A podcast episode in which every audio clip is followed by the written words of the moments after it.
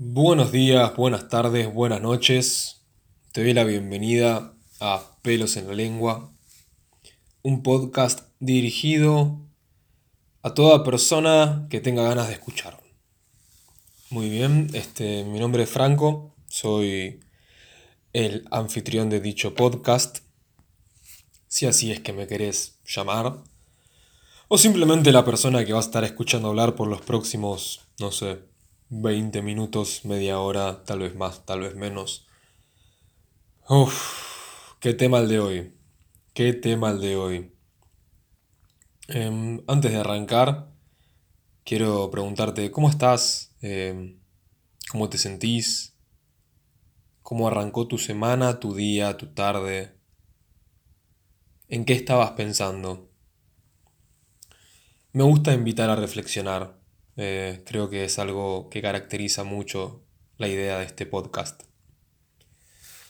Igualmente, el día de hoy es, no sé si especial, creo que todos los días son especiales, pero el día de hoy tiene una carga emocional distinta para mí. Y tenía en mente hablar sobre el tema que voy a introducir en breve hace bastante tiempo y dije, ¿por qué no ahora? ¿Por qué no ahora que tanto se necesita? El tema de hoy es masculinidad. Ahora bien, eh, me planteé también con qué derecho voy a hablar yo de esto. ¿Bajo qué título creo tener el poder para hablar de esto, que es un tema muy fuerte, sinceramente? Al menos en mi vida siempre lo fue. Lo sigue siendo hoy en día. Después de pensar esto, me dije, tengo todo el derecho del mundo a hablar de esto. Creo que lo que tengo para decir puede servirle a muchas personas. A muchas personas les puede molestar. Molestar tanto que los lleve a la rabia Digo los porque el episodio de hoy está orientado a los hombres. Qué palabra curiosa, ¿no? Pero sí, está orientado a los hombres, aunque sinceramente creo que es un tema que no difiere género. Es un tema que golpea por igual sin discriminar. Al menos en eso sí busca igualdad. En el daño que hace. Pero... Sí. Así arrancamos. Bueno, masculinidad. ¿Cómo se define en una cuestión de diccionario? Y esto ya lo escuchaste, pero te doy una pista. Ya lo busqué. es eh, las características psíquicas, físicas y morales que contiene el género masculino. Ya en esta definición noto terminologías que no me agradan. Sin embargo, continuemos, por favor. Características psíquicas, físicas y morales que debe tener el género masculino. Interesante, porque menciona género y características necesarias para poder pertenecer a dicho género. Ya es algo totalmente tonto de pensarlo, que haya un requisito para uno poder sentirse como se siente. Pero bueno, no es el tema en particular que quiero tratar hoy, y es más, estoy seguro que este va a ser el inicio de la primera parte de este tema. Pero Culturalmente, ¿cómo vemos lo que es masculino? ¿Cómo se, ¿Cómo se define acá en Argentina? Creo que hay una palabra que encaja totalmente con lo que estoy buscando, que es el macho. Esa es la palabra. La estabas esperando tal vez, ¿no? O tal vez ni te la imaginabas. Pero, ¿qué es el macho? ¿Qué carajo es el macho? ¿Quién es el macho que me viene a decir cómo tengo que ser para llamarme hombre? Ah, queridos amigues, el macho es un hijo de remil puta. Pero más allá de ser un hijo de remil puta, el macho es este estereotipo cultural que se nos inculca a muy temprana edad acerca de una rigidez, una rudeza, una falta de sensibilidad, una falta de comunicación, una competencia con otros hombres y una necesidad de ser alfa. ¿Querés que lo repita por si no escuchaste? El macho es un concepto, el macho es una idea, el macho es irreal, inexistente. El macho sigue la norma. Y créeme que en este mundo esa norma, esa normalidad, no existe. Es inalcanzable. Es un ideal. Y es un ideal tóxico. Pero te lo repito. Está asociado al concepto de rigidez, de rudeza, de falta de sensibilidad, de falta de comunicación. Y no solo para falta de comunicación con les demás, los demás, no sé, perdón, me perdí, sino falta de comunicación con él mismo, el macho bloquea sus sentimientos. El macho no llora. ¿Cuántas veces habrás escuchado esto? ¿Te suena? ¿Te lo dijo tu papá? ¿Te lo dijo tu mamá tal vez? ¿Algún amigo? Lo escuchaste, ¿no? Estoy seguro que sí.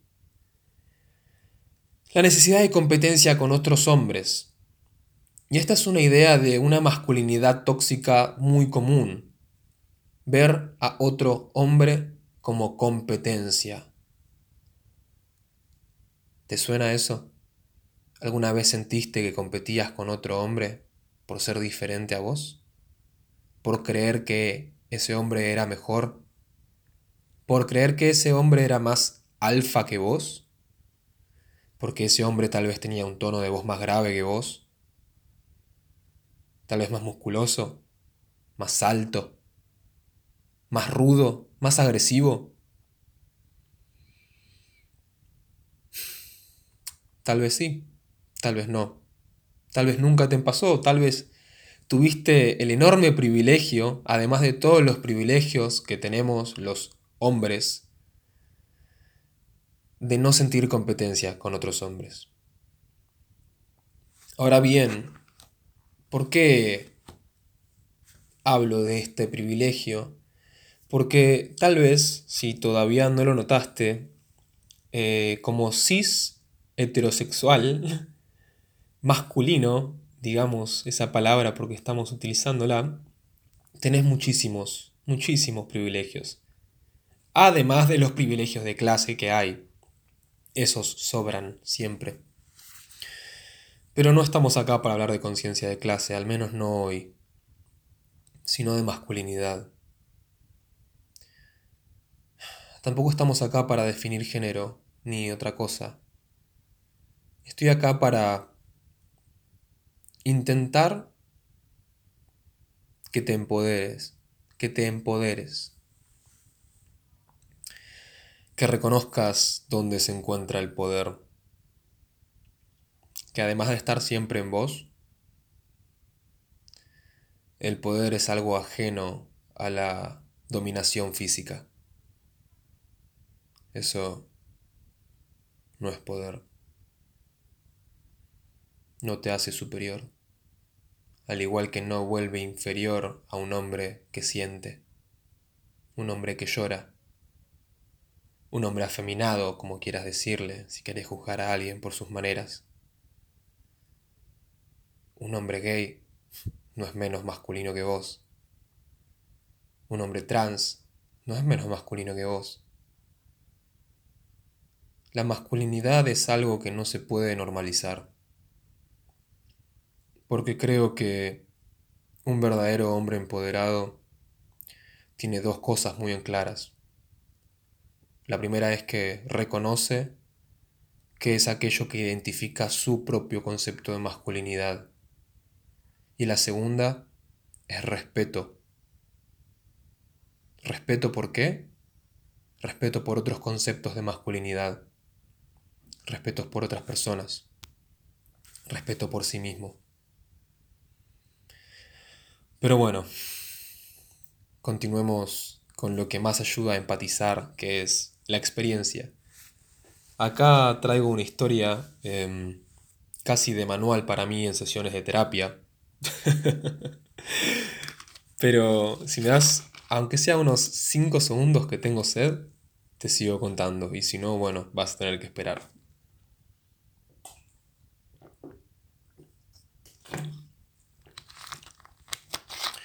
Por cierto, qué calor el de esta semana, ¿no? Más vale te estés hidratando porque es fundamental. Pero bueno, mi experiencia. Si yo mal no recuerdo, el primer recuerdo que tengo, valga la redundancia, eh, de mis emociones siendo reprimidas a través del concepto de masculinidad, es cuando tenía cuatro años, sí. Sí, sí, estoy casi 100% seguro que tenía cuatro años en este recuerdo. Y si no tenía cuatro, tenía tres y monedas. Así que no hacen tanta diferencia. Siempre fui muy inquieto yo. Y siempre me gustó mucho el hacer cosas con las manos, manualidades, dedicarme a las maderas, a la construcción, a metales, a lo que sea, pulseritas, lo que mierda sea de manualidades. Pero bueno, en esa edad estaba muy metido en la carpintería y en los años siguientes también. Pero era algo que me enseñaba mi papá. Claramente los padres eh, con hijos hombres, entre comillas, hijos masculinos, entre comillas, eh, tienden a querer inculcarles su propio concepto de masculinidad, lo cual es totalmente válido y está bien. En cierta medida está bien, como en cierta medida también está mal. Pero bueno, yo recuerdo estar viendo cómo mi papá arreglaba su auto. Eh, él me hacía ponerme a ver cómo él arreglaba, sin dejarme participar, porque bueno, primero era muy chico y segundo tampoco creo que de mucha ayuda podría ser. Sin embargo, este, yo me aburría. Además de mirar un rato, entretenerme, al poco tiempo me aburría. Entonces me ponía a hacer cosas. Tenía mi propia cajita de herramientas y entre ellas había una sierra, una sierra chiquita. Todavía la conservo. Entonces en ese momento a mí no me fue mejor idea que empezar a cortar un pedazo de caña, caña tacuara. Em, por si no entendés lo que digo cuando me refiero a caña tacuara, además de poder googlearlo, te cuento que es esa caña común, la más frecuente que ves por acá, por Argentina. No sé cómo explicártelo. No al caso. Cuestión que en mi cabeza fue una buena idea cortar la caña estando parado, sin tener un apoyo y utilizando solo mi mano para agarrarla y correr un gran peligro, que era el de cortarme un dedo. Que eso no fue lo que pasó, eso podría haber sido lo más leve que pasó. Pero básicamente empecé a cortar la caña, la caña se fragmentó, se rompió y atravesó mi dedo pulgar izquierdo. El dolor fue inmenso, se imaginarán, un niño de tres años y moneda, cuatro años, no importa, teniendo su dedo atravesado por un pedazo de caña y además cortado por la sierra, porque además me corté con la sierra, empecé a gritar desaforadamente y a llorar desaforadamente, de una manera inconsolable e incontenible. Además me sangraba mucho el dedo. Entonces yo estaba muy impresionado de lo que estaba pasando y de alguna manera choqueado. A lo que mi papá enseguida me mira y dice una clásica frase que marcó mi infancia, que me zamarrió y me dijo, bueno, che, te macho, los hombres no lloran. En un tono agresivo y y nada amable para intentar calmarme.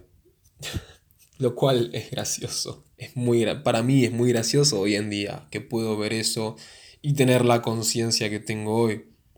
Durante muchos años eso me, me lastimó mucho. Pero fue esa su reacción. los hombres no lloran, hacete macho. Para empezar, si supongamos que en alguna realidad es válido el concepto de macho, exigirle a un niño que se haga macho mientras que atraviesa un dolor extremadamente grande y grave, me parece totalmente estúpido. Pero acá no estamos juzgando a mi papá, para nada. Acá estamos juzgando la mentalidad que se va pasando generación tras generación. Yo crecí con ese concepto. Y no fue ni la primera ni la última vez que escuché esas frases, ni sus derivados. Como no seas maricón. Los maricones lloran. ¿Sos puto que estás llorando? Ah. Esas palabras. Ahora mismo sonrío. Es cierto, estoy sonriendo ahora. Pero no de alegría, sino una forma irónica de cómo se manifiestan muchas cosas. Sin embargo, yo siempre fui una persona muy sensible. Recuerdo ya en primer grado estar escribiendo mis sentimientos y haciendo poemas a mis compañeras de clase y siendo una persona muy amorosa, siempre lo fui. O al menos eso creí. Resultó ser que pasaban los años y ese concepto más se inculcaba en mí, el del macho. ¿Quién era el macho? Yo tenía que ser agresivo. Si un hombre me insultaba a mí o, a mi madre, tenía que cagarlo a palos porque eso es lo que hacen los machos, se cagan a palos. No podía expresar lo que sentía, no podía decirle a otros hombres que los quería porque eso era de puto. De puto. No lo puedo creer. Qué mierda es ser puto, ¿qué, es? Y no, no lo digo porque carezca de la noción del significado de la palabra, sino que la connotación tan agresiva que se le da a una orientación sexual me parece nefasto, me parece retrógrado. Pero bueno. Mi padre creció con esa mentalidad, yo crecí con esa mentalidad, millones de hombres crecimos con esa mentalidad. Yo crecí cagándome a trompadas porque creí que eso era lo que tenía que hacer para ser un hombre yo crecí compitiendo con todos los hombres a mi alrededor porque creí que eso era lo que tenía que hacer un hombre. Yo crecí juzgando a todos los hombres que lloraban a mi alrededor, a todos los hombres que expresaban sentimientos. Yo crecí abusando de hombres inferiores en fuerza a mí, porque creí que eso era lo que hacía un hombre, era violento. Yo crecí con esa tendencia asquerosa a querer ser, a aspirar, a lograr ese ideal del macho. Entré en mi adolescencia y además de estar rodeado por un montón de estímulos que me golpearon fuertemente, seguía rodeado por la imagen del macho. ¿Y qué es lo que trae la imagen del macho una vez que uno empieza a notar que es un ser sexual de una forma más consciente? a la mujer como objeto. El macho caza y se lleva trofeos, y sus trofeos son mujeres. ¿Ves por qué te digo que el macho es un hijo de puta? ¿Ves por qué te digo que aborrezco al macho? Me acuerdo que salíamos con mis compañeros y yo nunca había besado a nadie. Es más, me daba vergüenza decirlo, nunca se le había dicho a nadie, mentía. Porque sentía vergüenza de no estar siendo el hombre, que es decir, el hombre que está con mujeres. Y recuerdo muy bien que mi primer beso fue con una desconocida. No sé ni cómo se llama, nunca supe cómo se llama. Nunca supe nada. Fue en una de esas matinés. Es más, recuerdo el lugar, fue en el SIC. Qué asco, la concha de la lora, qué asco. ah, mierda. Pero bueno. Y esa misma noche, si, si mal no recuerdo, besé a ocho mujeres. Y con mis amigos estábamos compitiendo a ver quién besaba más mujeres. Ah, qué feo. Al menos para mí esto es feo. Y es más, esto le va a sonar feo solo al hombre que esté empoderado. Pero bueno, cuestión, pasó lo que pasó, no, no, me juzgo por eso, ni nada, al contrario, aprendí de eso, mucho después igual. Pero crecí viendo a la mujer como un objeto. La pornografía siempre la pintó así y yo me inicié en la pornografía alrededor de mis 11 años, como muchos de mis compañeros. 11, 12, porque era lo normal ver porno. Ay, ¿no ves porno? ¿Qué te pasa? ¿Sos puto? Ves porno gay seguro, ves porno gay. Primero, como si ver pornografía gay tuviera algo malo. Y segundo, como si la homosexualidad tuviera algo malo. No me voy a cansar de repetirlo en este podcast. Si a vos te choca que yo diga que la homosexualidad no tiene nada de malo, porque ningún tipo de orientación sexual tiene algo de malo, entonces te invito a ofenderte.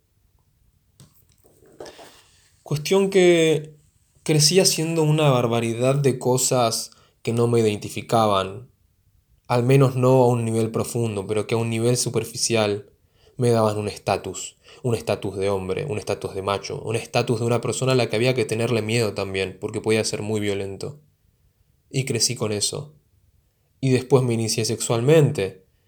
Y y era, no, la mina le tiene que chupar la pija y todas esas cosas de los actos sexuales totalmente inculcados a través de estereotipos y demás, inculcados a través de la pornografía que, no me canso de decirlo, lava cabezas.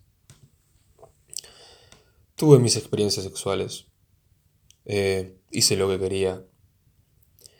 Eh, hice lo que quería en el sentido de que me di cuenta de que podía estar con tantas mujeres como yo quisiera. Y no en el sentido de libertad, sino en el sentido de objeto. Puedo hacer lo que quiera, era. Totalmente tonto, totalmente estúpido, totalmente machista, totalmente macho. Y crecí con ese concepto. A lo largo de todos esos años me costó mucho empezar a despegarme de mi concepto de que los hombres no lloran. Me daba el lujo, como yo lo llamaba, de llorar una vez al año. Esa única vez al año que lloraba era brutal mi llanto. Lloraba un océano. Me ahogaba en lágrimas. Y lo llamaba a darme un lujo, con lo mal que la pasaba. Lloraba a escondidas. No me gustaba que nadie me escuchara llorar ni me viera llorar. Nunca había llorado de alegría. Mira lo que me perdía. Pero bueno, así fue. Siempre escribí. Siempre escribí. Y muchas veces se me juzgaba por eso. Porque la poesía claramente no va de la mano con el concepto del macho. Ah, ni del macho, ni del hombre heterosis, ni cis hetero, perdón, ni nada. Pero bueno. Cuestión que pasaron los años. Hoy me encuentro acá sentado hablando, haciendo esto que tanto quería hacer. Y digo, ¿qué mierda es la masculinidad? ¿Cómo carajo la defino? ¿Necesito verdaderamente definirla? ¿Necesito tener una definición común de la masculinidad? ¿O necesito poder definirla para mí y saber respetar como la definen otros hombres? Sin, sin encasillar y sin prejuzgar Hoy en día reconozco mucha violencia en este concepto. Hoy en día sigo siendo discriminado por muchas cosas de las cuales fui de chico, y de las cuales cuanto más grande me volví, más discriminado fui. Ahora vos te preguntas, ay, ¿cómo te discriminan? O sea, a ver, contanos qué tanto sufrimiento pasas. Y sinceramente no sufro, porque no me molesta, porque estoy seguro de quién soy, de cómo soy, de quién quiero ser y a dónde voy. Pero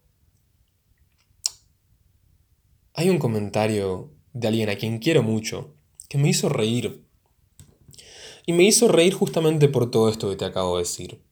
Pero creo que de lo contrario, de yo no estar seguro de quién soy, y de estar dándole tanta bola a los juicios y prejuicios culturales, adoctrinados, me hubiese golpeado mucho.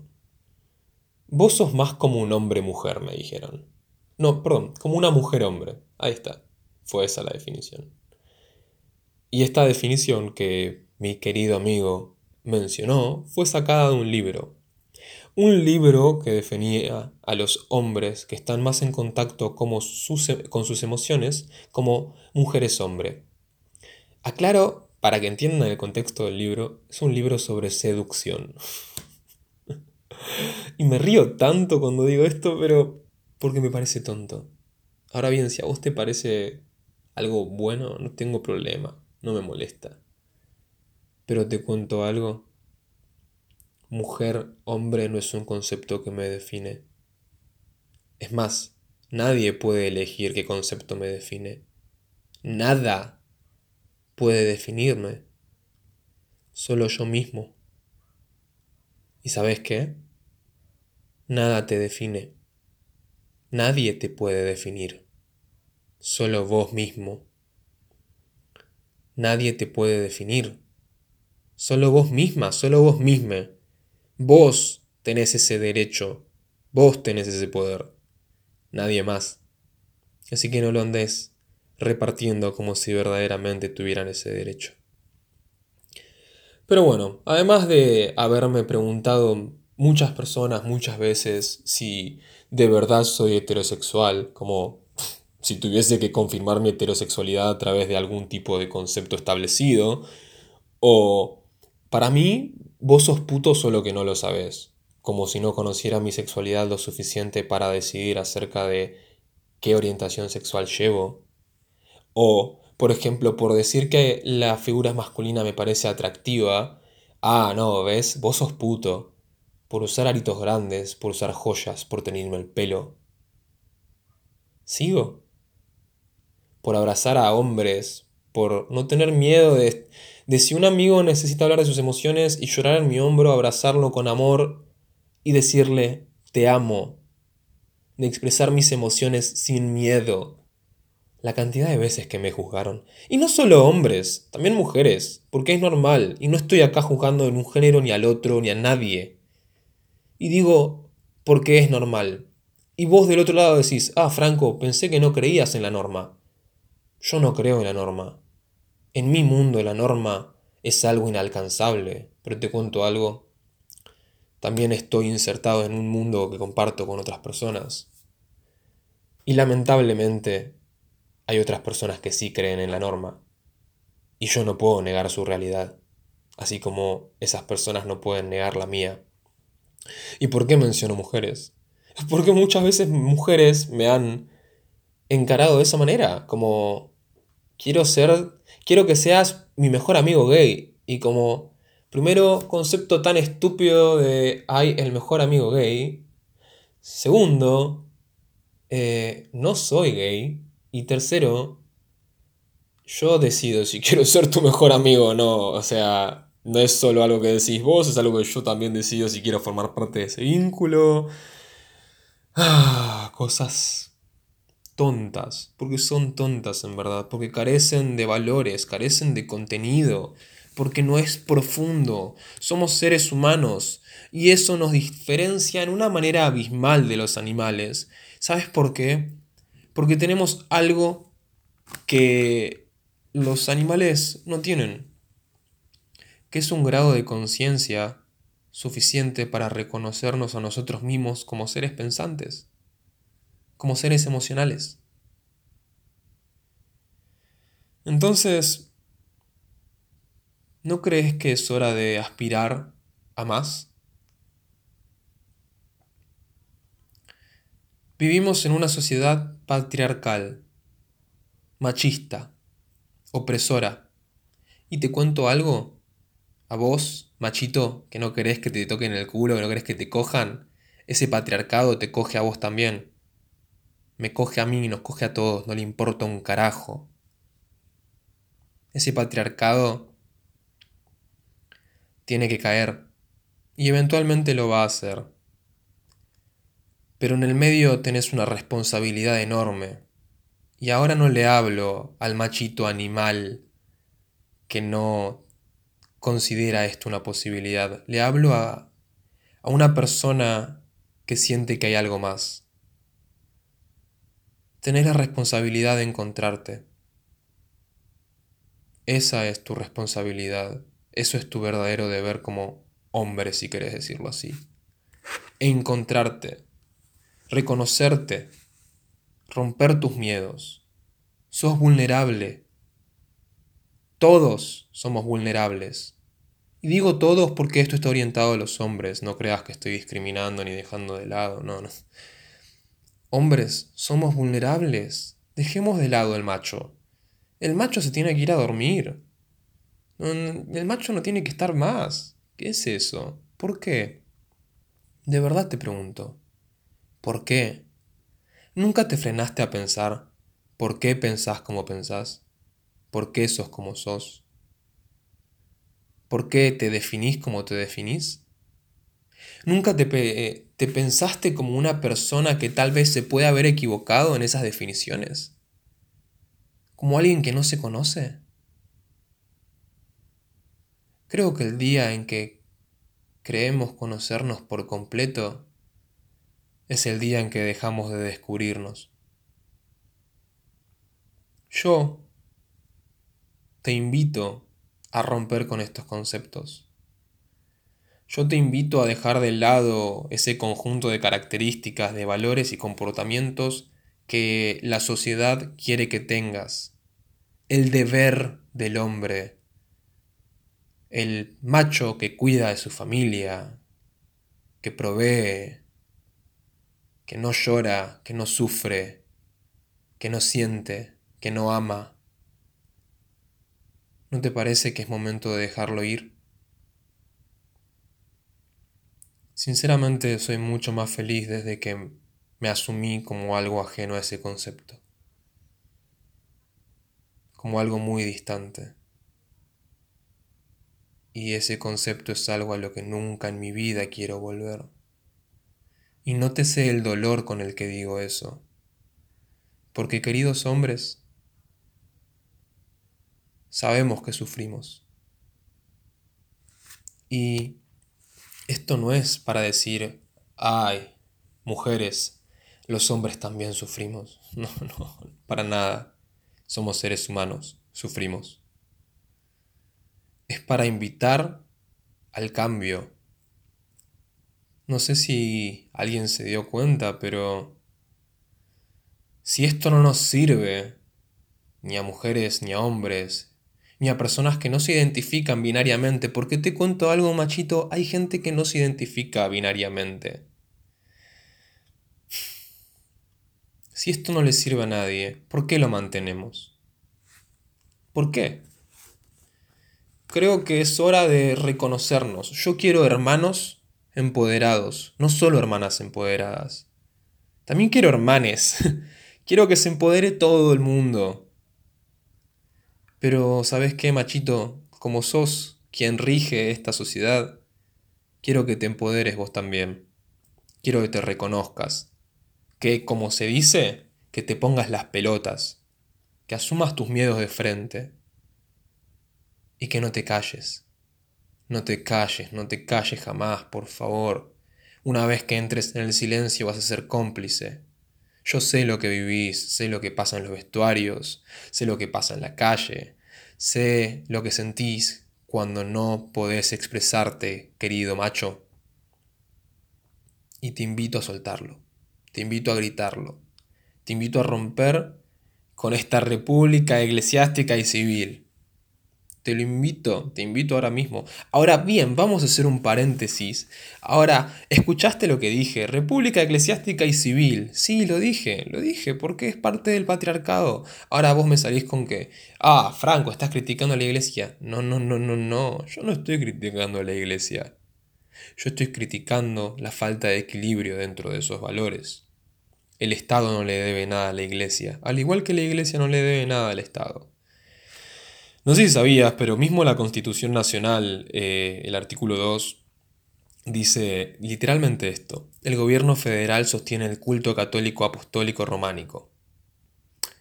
Y te cuento, machito, muchos de los valores por los cuales vos te regís salen de ahí. Yo creo que estoy harto de esto. Estoy harto, pero no solo por las pibas que mueren todos los días, de maneras brutales. En las noticias... Em, me olvidé el nombre de esta chica, la puta madre. Cuestión, el, el novio la mata, la descuartiza, la quema, la tira por la ruta y le tapan la cara en las noticias y ella sale en ropa interior. ¿Y no les parece que hay algo raro ahí? Más femicidios que días lleva marzo. Y le tienen miedo al coronavirus.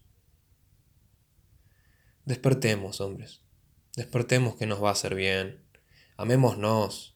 Dale la mano a tu amigo mientras caminas en la calle. Es re lindo, te lo aseguro. Y no tiene nada de homosexual. Y si lo haces homosexualmente, tampoco tiene nada de malo. Y sabes qué? Usar el concepto homosexual como algo malo, eso. Eso es decadente. Ahora bien, machito, quiero que sepas que aunque no estás despierto, aunque no controlas tu propia vida, aunque no sos co-creador de tu realidad, aunque lastimas muchísimo, yo te amo. Sí, de verdad, te amo muchísimo. ¿Y sabes qué? Te espero del otro lado para cuando quieras despertar. Te espero del otro lado para cuando quieras encontrarte, para cuando quieras soltar todos estos conceptos que no te ayudan a crecer, solo a envejecer. Machito, ¿paraste a respirar hoy? Eso fue todo. Y antes de irme, te recuerdo que estás escuchando Pelos en la Lengua. Buen día, buena semana.